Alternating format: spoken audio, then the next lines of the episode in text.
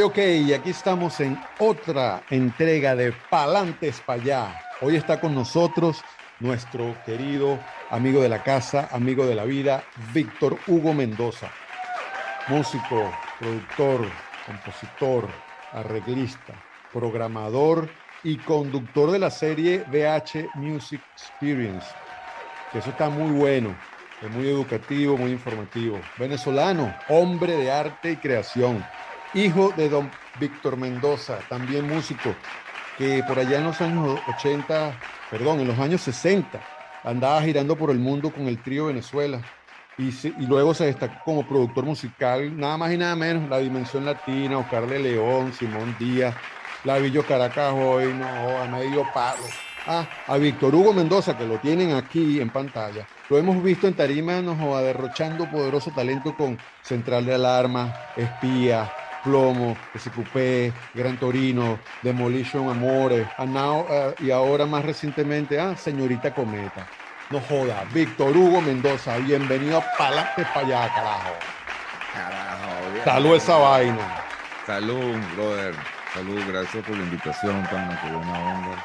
Este, bueno, sí, chamo, este, se cumplen unos raticos ya, unos cuantos compases, como digo yo, rodandillo y nada, pana, haciendo pana, siempre abierto a hacer cosas, haciendo aquí, haciendo allá, eh, alguna participación, alguna grabación, alguna mezcla. En fin, siempre estoy en, en alguna, algún, algún invento.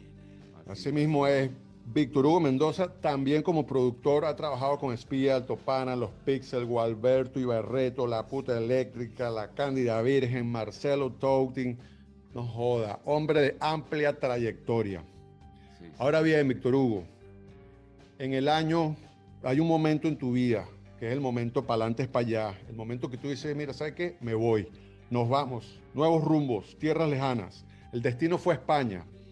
Eso fue el 2008, terminando la grabación de Espías, de lo que habíamos hecho una reunión para esos días. 2010, perdón, 2010. Eh, y bueno, nada, mi idea era ir, dejar a, mi, a mi familia pues ubicada ya con el tema de la escolarización de mi chama y todo el rollo.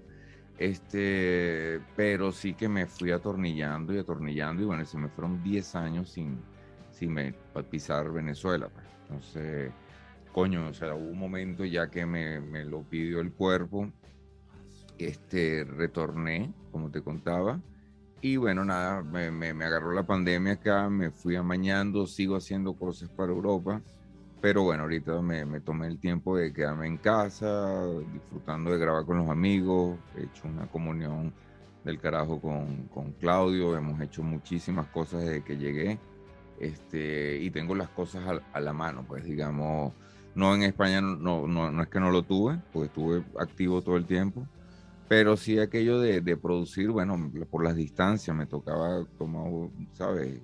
Irme hasta el otro lado de la ciudad para un estudio, retornar, eh, hacer alguna otra cosa, este, y después de repente me tocaba en otro estudio más lejos todavía, y bueno, esas cosas ahora las tengo un poco más cerca. Pues. Naciste en Caracas, correcto, Caracas, Venezuela.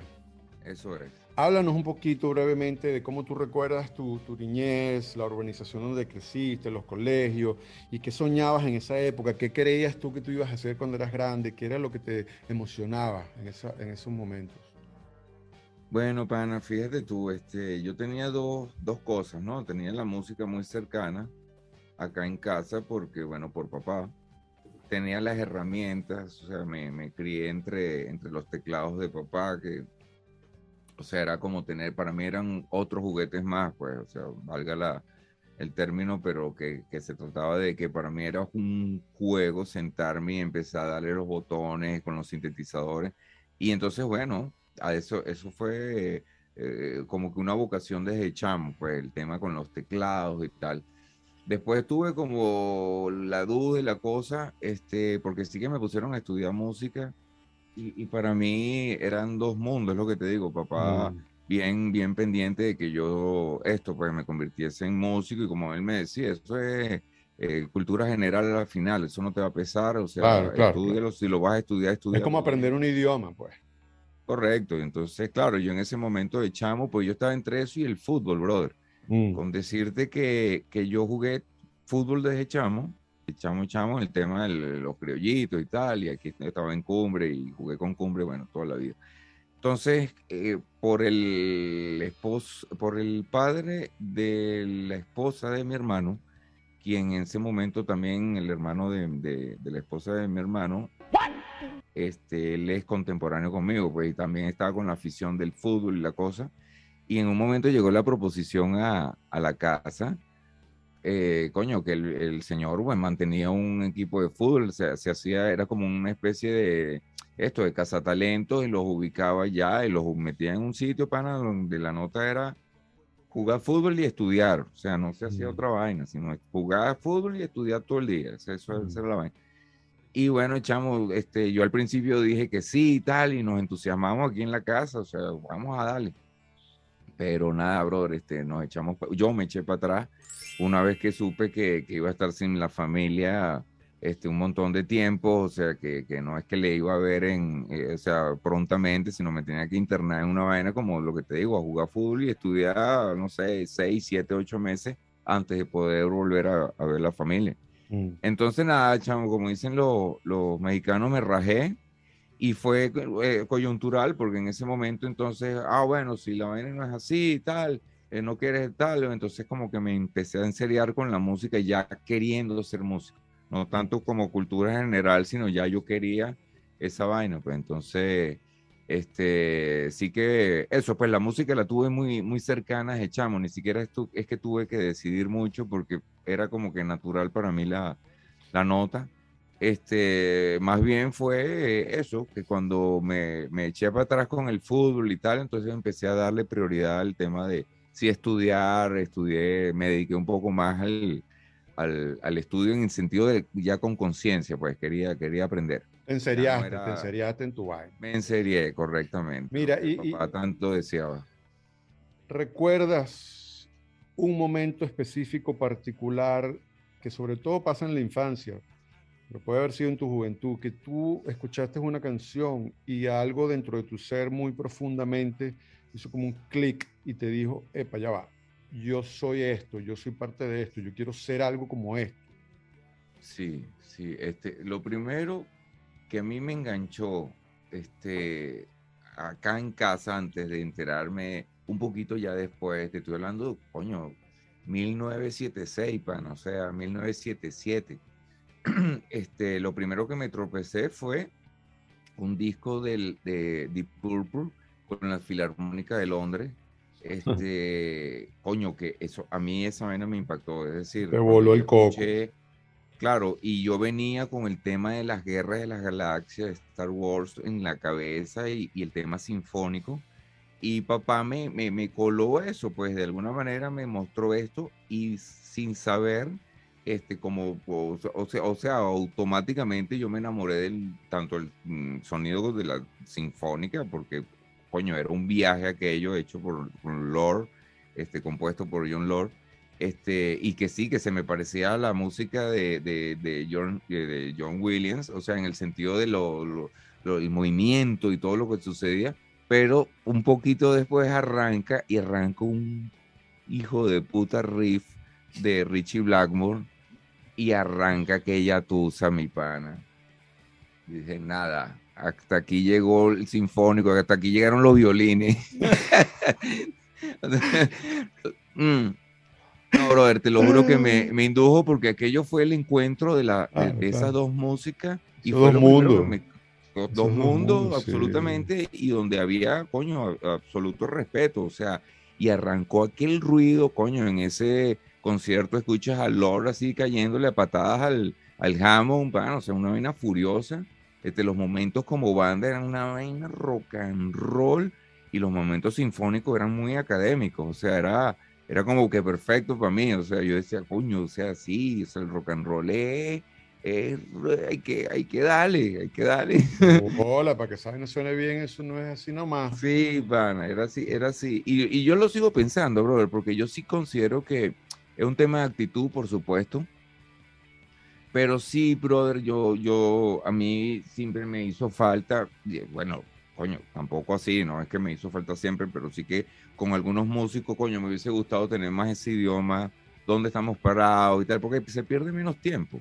Más allá de quien sepa más o quien sea más sensible, o ya eso ya ni importa, o sea, no, no estamos hablando de eso, estamos hablando de una herramienta que te ayuda a abarcar un poquito más, pues si sabes un poquito más de armonía, puedes confrontar más cosas, es decir, hacer más fricciones que tengan que ver con tu cuento, este, sin caer en lo raro, o si quieres hacer una vena rara, pues, pero sabes lo que estás haciendo. Entonces, sí que es un, es un arma, este, tampoco es que hay que hacer la música con los libros debajo del brazo, como digo yo, porque eso es aburridísimo. O sea, no, no, no, por lo menos para mí no, no, no lo veo así. Yo, yo produzco algo y después, coño, analizo lo que produje. O sea, ah, coño, puse este acorde y tal, ah, mira, me gusta por esto y tal, ah, mira y tal. Pero no es que voy a hacer este acorde porque este fue el que estudié y bueno, no, que ladilla. O sea, de bola, de bola, No lo veo así. Bueno, está con nosotros, damas y caballeros, Víctor Hugo Mendoza, músico, productor venezolano. Mira, Víctor, y tú en esos primeros 15 años por allá en Venezuela, que ya estabas entre el fútbol, la música, la cosa, tú ¿Tú llegaste a pensar en algún momento, bueno, yo algún día voy a vivir eh, fuera de Venezuela o era algo impensable, inimaginable? Ni, ni por el carrizo. Ni por el carajo, ¿verdad? Porque esa vaina está, eso siempre ha sido una maravilla. pues, pues, mira, créeme que nada que ver. No, no, te lo entiendo, te lo entiendo. mira, Víctor. Yo de hecho, yo de hecho tan así que mucha gente me lo decía, Víctor, porque yo hacía mi, mis coqueteos sinfónicos y, mi, y mis cosas. Entonces, muchos profesores, como yo tenía el acceso también, porque eso fue otra cosa, que también estudiaba música y tuve la fortuna de conocer gente que, me puso la máquina, digamos, muy cerca. Entonces, coño, ya desde el 88, ya yo pues, programaba con, mi, con mis secuenciadores en el ordenador, pues, o sea, estábamos ya en esa. Entonces, claro, este, cuando yo producía este, como me gustaba tanto este tema sinfónico, yo producía algunas cosas que cuando se lo mostraban los profesores decían, te tienes que ir de este país para que tú le hagas música a las películas y a esto y lo otro. Y yo siempre lo vi como algo así, bueno, podría ser, pero no, nunca me hice esa cuestión de que me tengo que ir porque tengo que hacer esto y tengo que hacer lo otro. Yo estaba cómodo, este, decir, con papá vivo, eh, mamá cerca, este, después tuve mi hija, pues, o sea, cosas que me fueron atornillando a Venezuela. Obviamente, ya había pasado espía, siempre tuve el recuerdo de esa Venezuela cuando estábamos girando. es decir, siempre añoré eso, que volviese a pasar. Este, y tuve varios, varios intentos de bandas, bueno, que bandas que funcionaron, hicimos lo, lo suyo. Pero bueno, siempre con ese, con la cuestión de, coño, quiero volver a rodar por Venezuela, quiero Afortunadamente lo sucedieron cosas, pues, con el Gran Torino, incluso con Motor X, pero con más con el Gran Torino, este, ya en la época con Marcelo, pues sí que salimos bastante de, de gira, hicimos muchos toques en el interior, o sea, rodamos más. Y bueno, me saqué esa agujita. Y ya un poquito después, este, bueno, hice muchos comerciales acá, me mantuve muchísimo con eso, pero no me había propuesto irme de viaje hasta que la cosa se puso heavy, me, me, asaltaron un par de veces. Este, tenía ya la oportunidad de, de hacer aquello posible porque mi, mi hija y, mi ex esposa pues ya, ya se habían hecho españolas, este, ambas con años de anterioridad. Entonces, bueno, había un papeleo que estaba muy, muy adelantado, pues entonces en ese momento, después que me asaltaron y, Incluso tuve una experiencia que fue la que me terminó de sacar, porque era el mismo centro comercial donde yo iba con mi hija a comprar todos los días cualquier cosa. Yo vivía por la lagunita, hacia atrás de la lagunita.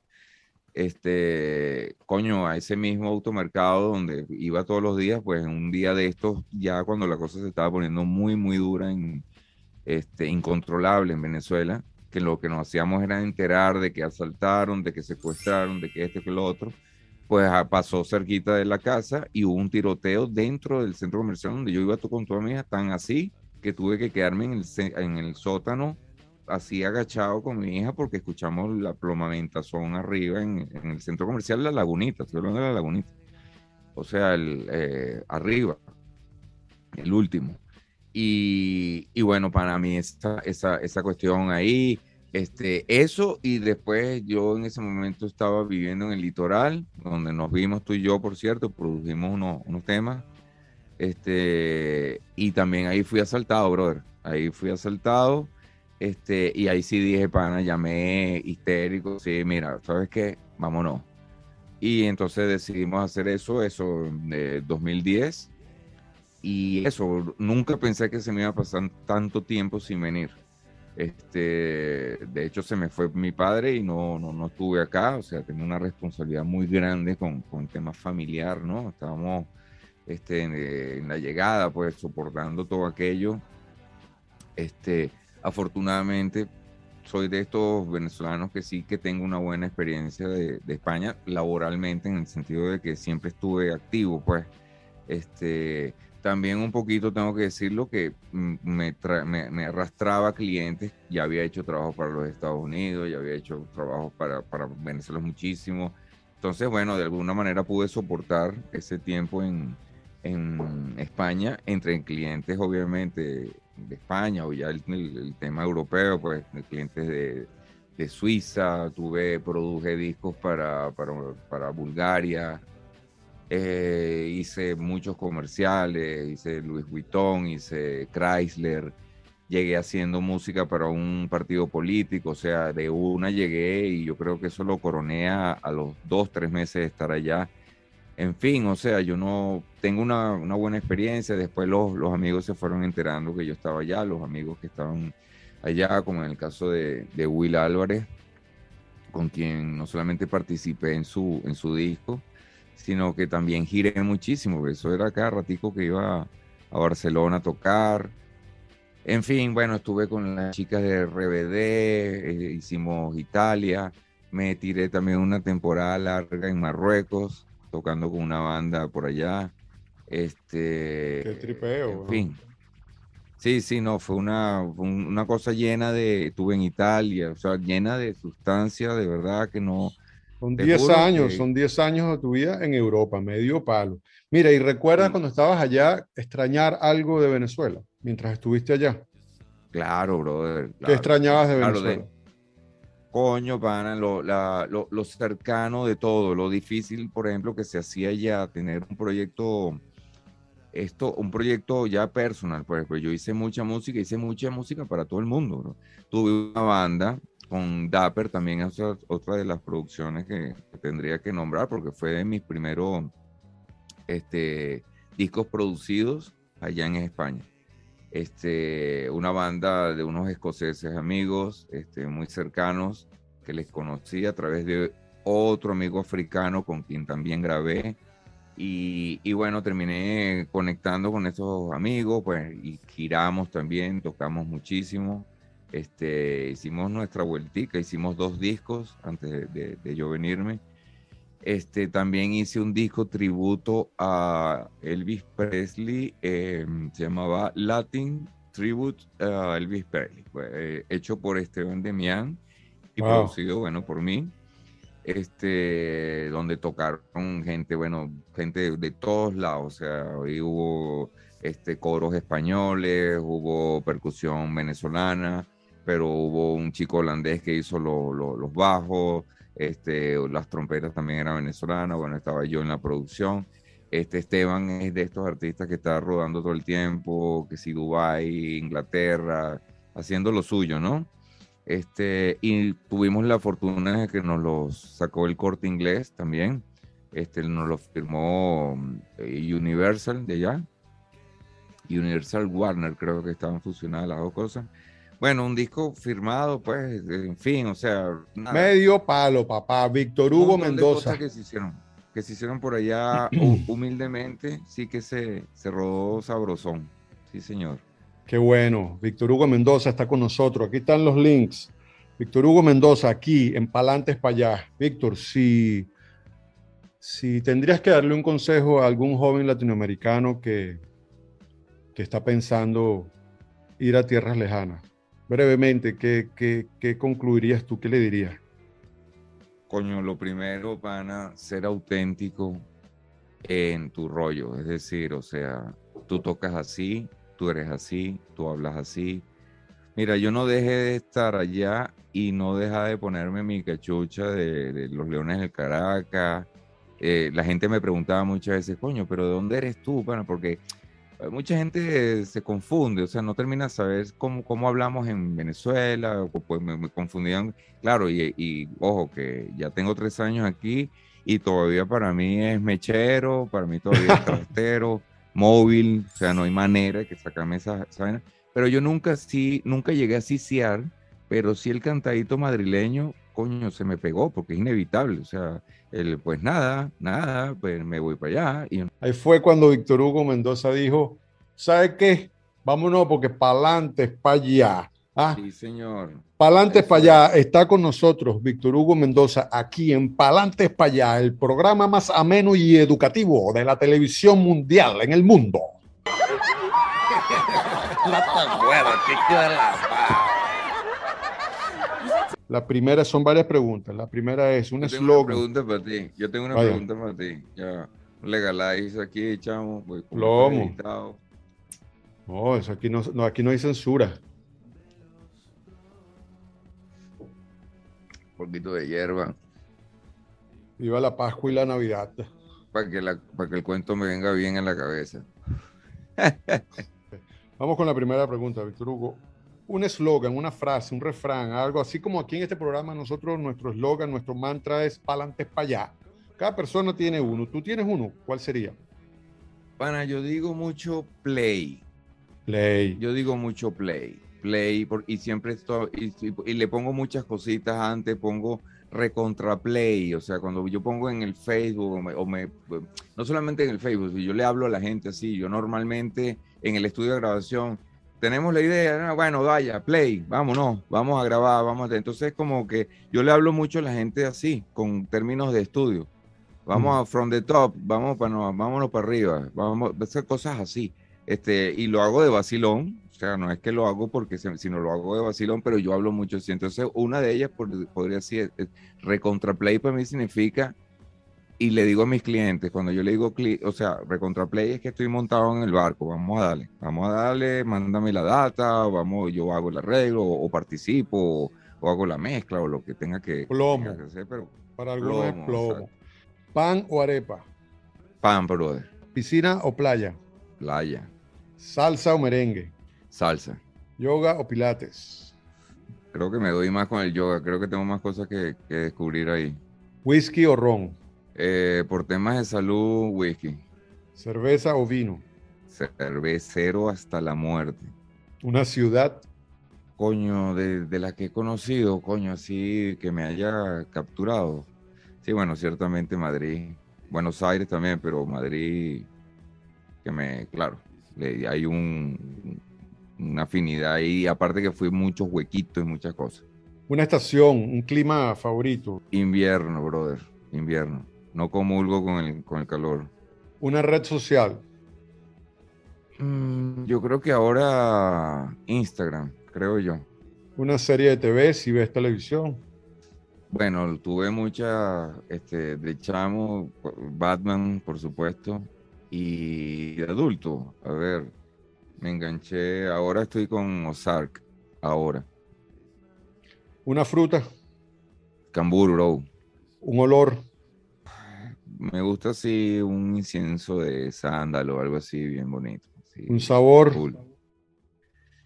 Me gusta, coño, sí, soy dulcero, soy dulcero. Un color. Black. Una mujer. Que admire, pana, por ejemplo, en el tema, eh, ahorita él me dio durísimo con Diamanda Galás. O sea, sí, sí que le admiro, porque es tan transgresora lo que, lo que plantea es tan transgresor y tan con tanto conocimiento y tanta sustancia que me, parece un arte brutal. ¿Un hombre? A ver, qué coño, que me gustaría conocer, coño, eh, eh, Armstrong, Armstrong. Esos tipos les, admiro muchísimo por las bolas y, lo, que, lo que hicieron me parece brutal. ¿Una inspiración o un ejemplo a seguir?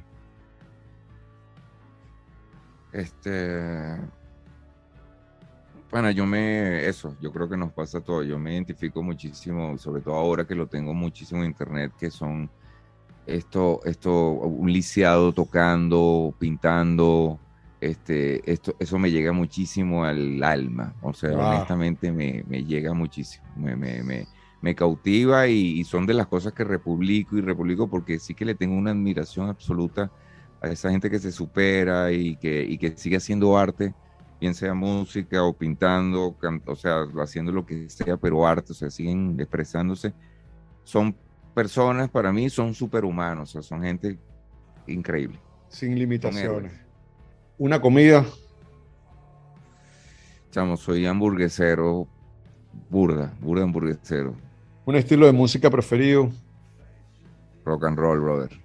Y mira que, y mira que he producido cosas, pero coño, no hay nada que me saque más el alma que esa vaina. Palabra, puedo, puedo hasta llorar, puedo, alguna vez estoy haciendo cosas y me cautiva tanto que me pongo a pensar, yo, coño, yo de verdad quiero esta vaina, o sea, porque me, me, siento tan pleno, o sea, que yo digo, ver, no me lo da otro sonido, a mí me gusta esta vaina así, sucia y, y, y, me, me, me, parte esta vaina. Ay, chinazo.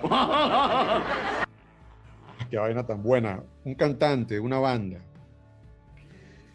Coño, bueno, nada, yo tengo esa, esa, fina, esa afición, y esa raíz, Púrpura, Zeppelin, este, también escuché bastante Doors con Ray Manzarek, también puede ser una influencia, coño, importante porque tenía un organito tal cual el de Ray Manzarek acá en casa, y para mí era eso, poner los discos de Doors y ponerme a descargar encima de, de, los temas y la cosa, y, y fue, fue, coño, muy divertido, y y sobre todo eso, a mí, a mí me encanta, Osvaldo, ahora que estoy hablando, coño, bueno, que se trata un poco de hablar de cómo, cómo sucedieron las cosas. Este, eso cuando la gente me dice, coño, yo escuché algo por ahí, yo decía, coño, ese es Víctor tocando. Y porque es que sí, que yo me hice una, una manera de tocar desde chamo. Y con todo y que fui a la academia, mira que yo fui rebelde para ponerme a sacar escalas de otros, por ejemplo. O sea, yo hacía mis ejercicios, pero yo me, al momento de estudiar era muy desordenado porque la cabeza se me iba y yo me ponía a hacer mis escalas. Entonces yo no, yo no, yo a mí, yo no soy de estos músicos, mira, me, saqué el solo de este, o me saqué el solo, yo, pero yo no hice esa vaina. Yo honestamente nunca me saqué el solo de nadie, yo simplemente me ponía ahí a descargar. Y como tenía cierto conocimiento por el tema de la armonía, bueno, me ubicaba con las teclas, pero me buscaba mis escalas. Y para mí esa vaina era importante. Y, era, y es por eso que yo admiro eso a Lord, porque tú escuchas Lord hoy en día y coño, lo que le aportó a la música, tanto en sonoridad como, como en tensión, como aquello de que estaba tocando una música dura con un órgano, o sea, este, eso no se había escuchado, un órgano distorsionado con pedales de guitarra, o sea, vainas eh, transgresoras, o sea, vainas que quedaron para siempre, pues. Entonces, coño, eso yo sí, para mí esa es mi, mi, fuente, o sea, para mí esos son los verdaderos héroes, o sea, de verdad que sí. Víctor Hugo Mendoza, continuamos con la sección de preguntas. Una película. Coño, que me pateó la cabeza, obviamente Star Wars. Yo juraba que eso, eso, eso había pasado, chamo. Yo juraba que esa vaina era verdad, de pana. Un libro. Coño, Viaje al centro de la Tierra, de Julio Verne. ¿Te consideras religioso, espiritual o escéptico?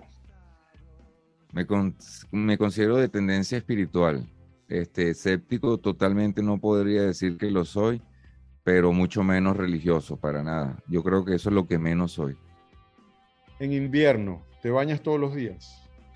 ¿Qué va? mira, mira, mira que lo he vivido. No, bueno, depende de la situación. Fíjate, pues, coño, o sea, yo estando en, en Madrid tenía mi cale y, hacía todo mi asunto.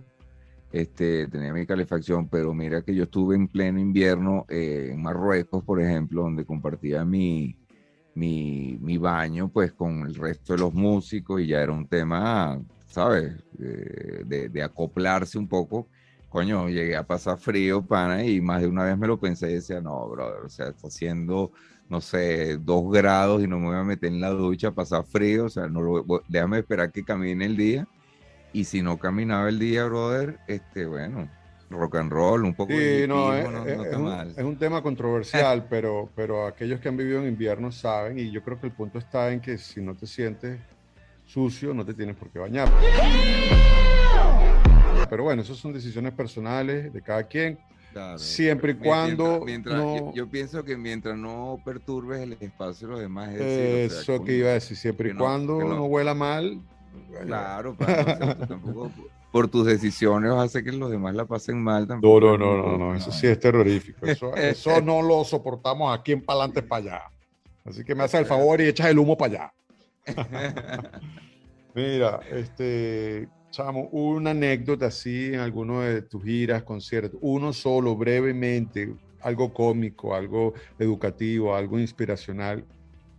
Ok, bueno, brevemente, pana, eh, haber subestimado un show que hicimos en, en Parque Cristal, ya una vez que, después que tocamos con Bon Jovi, ya la banda estaba más o menos conocida, estábamos sonando con el ratón bastante y todo el tema.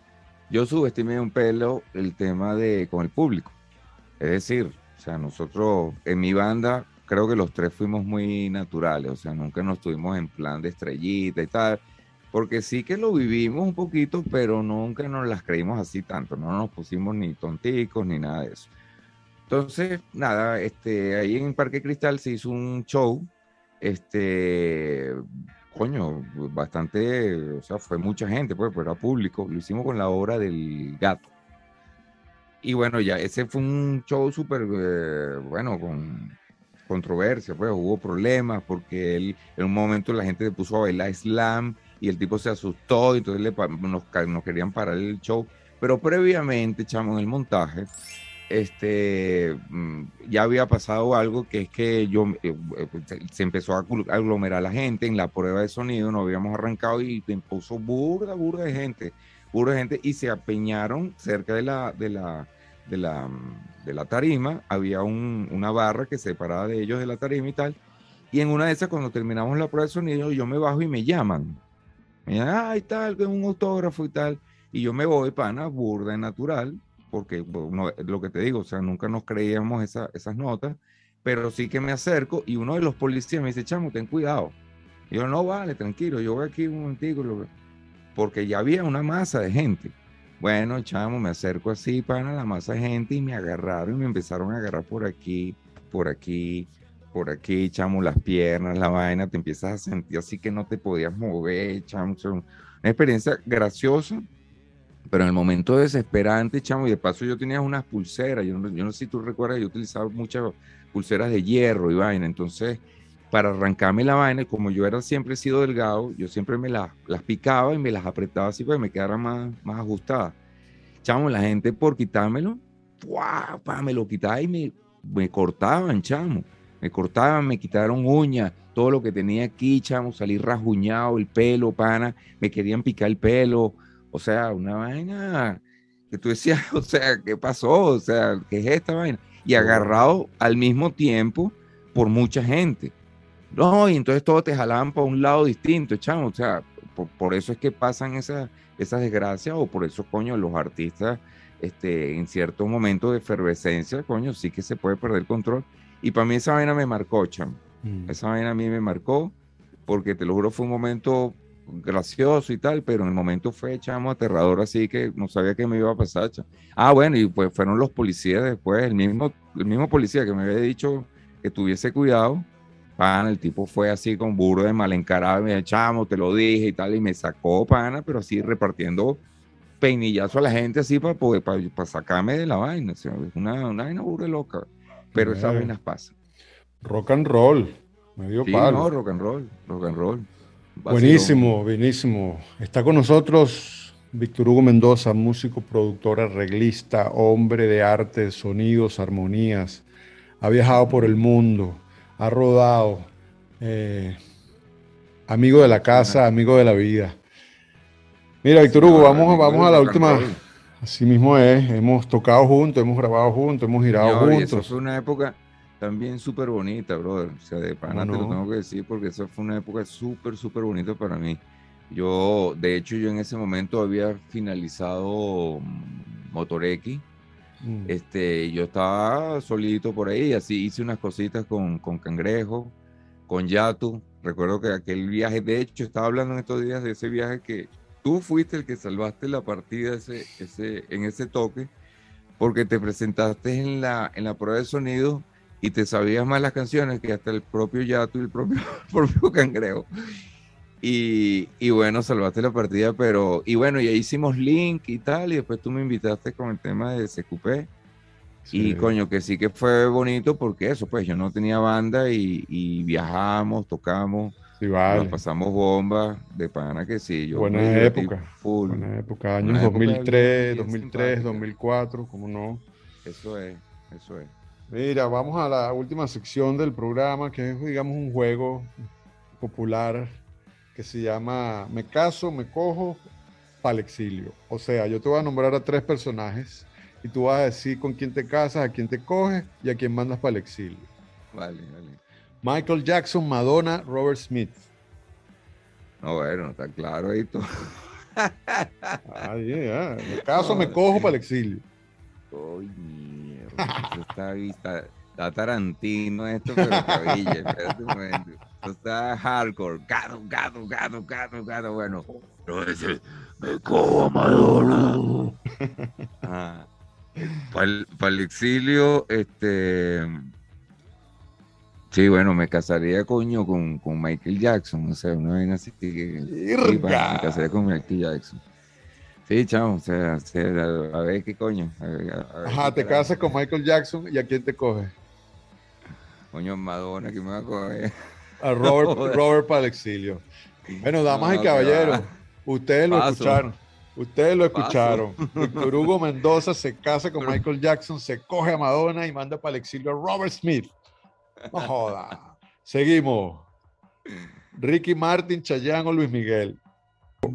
Pero qué incómodo, no me jodas. coño, ese, coño, coño, bueno. Ya vale, vale, Echamos, es que a ver, brother, imagínate. coño. Es que ni que yo fuese. Pero no trates, no, no de ser muy coherente, dale ahí, estamos echando baile. Wendy Carlos, bueno, déjame. este, a ver. Bueno, sí, vale. O sea, ¿Será que me cojo a, Luis Miguel? Qué cagada. Y los otros dos para el exilio, pues. Pero pero aquello, lo, otro ya es bueno, zángata, coño, pero es que tú no te puedes coger a alguien así naturalmente. Es difícil, es muy difícil esto, ¿viste? Eh, no, yo sé, esto es, un esto es un programa educativo y también es un programa. No, pero, si te. Estoy en problemas, para. Bueno, señores, Víctor Hugo Mendoza aquí en Palante para allá no sabe qué hacer con Ricky Marty, Chayán y Luis Miguel. Bueno, no importa, seguimos. Acier, Pablo Dañino, Cangrejo. De, lo, de los tres, pana, no, pana, este, este, bueno, Cangrejo me gusta su autenticidad, pero el, color de, Pablo a mí me sigue pareciendo súper cool, super cool. Acier, Acier, yo no puedo con este tema, no puedo, no puedo, no puedo, no puedo, ese, ese Caracas rajado así, no puedo. Ok, vamos a hacer una vaina, ok, eh, bueno, ahí sí, ahí sí la tengo clara Ahí sí lo tengo claro. Coño, me, me, casaría con cangrejo. Ah, con cangrejo, porque yo, ah, yo creo, creo, que puedo vivir con él. ¡Virga! y los otros dos para el exilio. Listo, no importa, todo es bello. Seguimos. María Conchita Alonso, Gladys Ibarra, Roxana Díaz. Coño, María Conchita Alonso, pana. ¿Qué? Me casaría. ¿Y qué hace con Gladys y con Roxana? No, que va, no, no, es mucho, es mucho sexo para mí, que va para el exilio, que va, eso enferma. ¿A quién mandas al exilio? a la Roxana y eso, tío. Porque eso que va. Entonces, Víctor, Hugo Mendoza está diciendo que se casa con María Conchita, se coge a Gladys Ibarra y manda para el exilio a Roxana Díaz. ok, está bien. Vamos, vamos con la última, las últimas tres. Kiara, Karina, Melisa. Oye, Melissa, no sé, me caso por, por, tema de, la afinidad con lo que hacía, no sé. Ok, ¿y a quién te coge? No, que va, y sí, chamo, paso porque ese, ese, ese, ese target ahí es medio adeco y no me la tripeo. Delicado. Delicado, y no, no, que va. Entonces Víctor Hugo Mendoza se casa con Melissa y manda a Karina y a Kiara para el exilio. Sí, sí porque Es que ahí no hay, no hay, que va. No, no, está bien. Yo digo, mucha, yo, digo mucha grosería y me gusta la música muy fea. Está bien, está bien. No hay weird might. Mira, ven acá, mira, si por aquí te estaban entrevistando en uno de los programas más importantes del mundo y te vienen y te dicen, mira, Víctor Hugo Mendoza, Venezuela es un país que ha tenido miles de bandas importantísimas y buenísimas desde los años 50. Es una pregunta muy difícil, pero si a ti te dicen, mira, una, nómbrame una banda que represente a tu país, una solita de entre tantas que tenemos, ¿a cuál nombrarías tú? Coño, definitivamente sentimiento, pana. Sentimiento, muerto. Se ríe mi pellejo y yo. Sentimiento sobre todo por un tema de, de sonido, es un tema de, mm, de, lo que querían hacer, lo que estaban explorando, este, la fórmula, sobre todo a mí me encantan los, las bandas que son fórmulas, por, por, las maneras como tocan cada uno, pues. Entonces tú escuchas a Pingüino lo que estaba proponiendo con respecto a lo que hacía Callayo y, y no tenía nada que ver, sino que se compensaban, o sea, como banda me parece que, que sí, y aparte, bueno, obviamente, coño, en muchos lados sí que comenta sobre el sentimiento y puede saltar a alguien por ahí que lo que lo que los que sí lo haya escuchado. Yo escuché sentimiento en, en España, lo pude haber escuchado en una rumba en Marruecos, por ejemplo, o sea, entre venezolanos obviamente, pero siempre es como algo emblemático y que todos conocemos, coño, yo creo que tiene una, una relevancia importante. Y un sonido, pana, sobre todo eso, un sonido. Ellos, ellos sonaban a sentimiento y eso yo lo, lo valoro full. Maravilloso, banda extremadamente hiper relevante en la historia del rock contemporáneo de Venezuela. Mira, Víctor Hugo, nosotros, nosotros aquí en Palantes para allá tenemos un premio, un premio al orgullo venezolano. Es el premio Renio Tolina. Es un premio creado por la Academia de Palantes para allá Enterprise y Asociados Corporation. Ajá. Este, es, un, es un premio que, chico, que nosotros aquí mejor dicho, el invitado le entrega, ¿verdad? Nosotros te vamos a nombrar a varias opciones, digamos, pero tú también puedes decir, no, mira, chico, yo el premio Renio Tolina se lo voy a entregar a, y entonces se lo entregas a tu papá o a quien tú quieras, ¿ok? Tú eres el que decide. El premio... Emblemáticamente, me, gusta el personaje. Me gusta vaya, bueno, es el premio Renio Tolina, premio dedicado para... Alto fan. ¿De quién? ¿De Reni? Total. Coño, bola. Bueno, bueno, imagínate lo que representa el premio Renio Tolina. Entonces tienes que ver a quién se lo vamos a dar. El premio Renio Tolina. Una, anécdota, una anécdota con Reni. Vaya. Por mi, por mi, por mi tío, que fue abogado de él, este, yo tuve bastante cercanía con Reni. Y no solamente eso, sino que también salí en un documental de Reni. Lo que pasa es que lo he buscado, pana, pero eso debe estar en algún lado, en alguna biblioteca de esta audiovisual debe estar registrado eso, pero yo salí con un amiguito del edificio en un, en un, en un documental de él donde, bueno, hablaba de esto de la superación, entonces hacía como una especie de analogía con, una actuación que tuvimos que hacer nosotros, eso fue ahí en, en la Plaza de los Museos, un poquito ahí entrando en los, los cabos, creo que es eso ahí, ¿no? Mm. Este, bueno, bueno, el caso fue que que sí, que, que, me encanta que sea René Tolina, pues que sí, soy tremendo fan de Marico, René Tolina es una figura eh, excepcional, inminente, eh, extraordinaria, épica, eh, inigualable, única, excepcional, un hombre de vanguardia, un hombre de, de, de, futuro, un hombre de integridad, un hombre que realmente representa al venezolano. Y por eso y es, por, y es por eso que aquí en Palantes para allá hemos creado el premio Renio Tolina, premio entregado para este, enaltecer la venezolanidad misma del venezolano en Venezuela y alrededor del mundo. Premio Renio Tolina, ¿a quién se lo daríamos? Simón Díaz, Oscar de León, a Gustavo Dudamel, a Edgar Ramírez, a Carolina Herrera, a Leonardo Padrón, a Miguel Cabrera, a Benjamín Rauseo, a dime tú, ¿a quién se lo damos en este programa? Pana, este, coño, no sé, es que es, difícil, es difícil, y, es un solo premio, imagínate tú. Y ahí gente de tanta importancia, y por el lado deportivo, imagínate, yo tengo mi héroe, por ejemplo, Galarraga es uno de ellos, pana. Galarraga es una persona que me hubiese gustado conocer en algún momento. Este, a ver.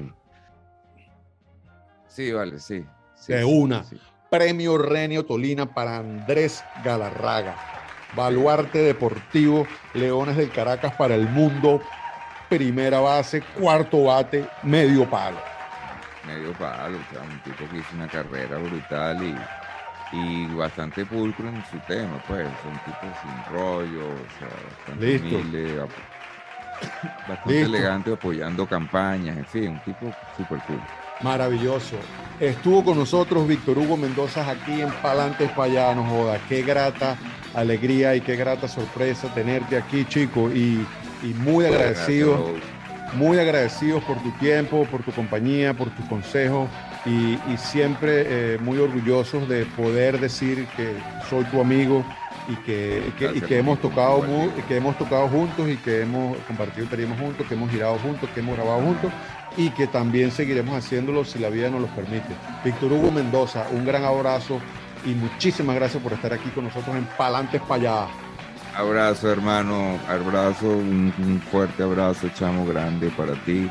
Este, sabes que siempre vas a contar conmigo este, para esto y para muchas cosas más. Así que sí, que, nos, que la vida dé la suficiente vuelta y podamos compartir otra vez una tarima, un proyecto, alguna intervención, alguna cosa, pero que sí lo vamos a hacer, ¿vale? Claro que sí. Para adelante, para allá.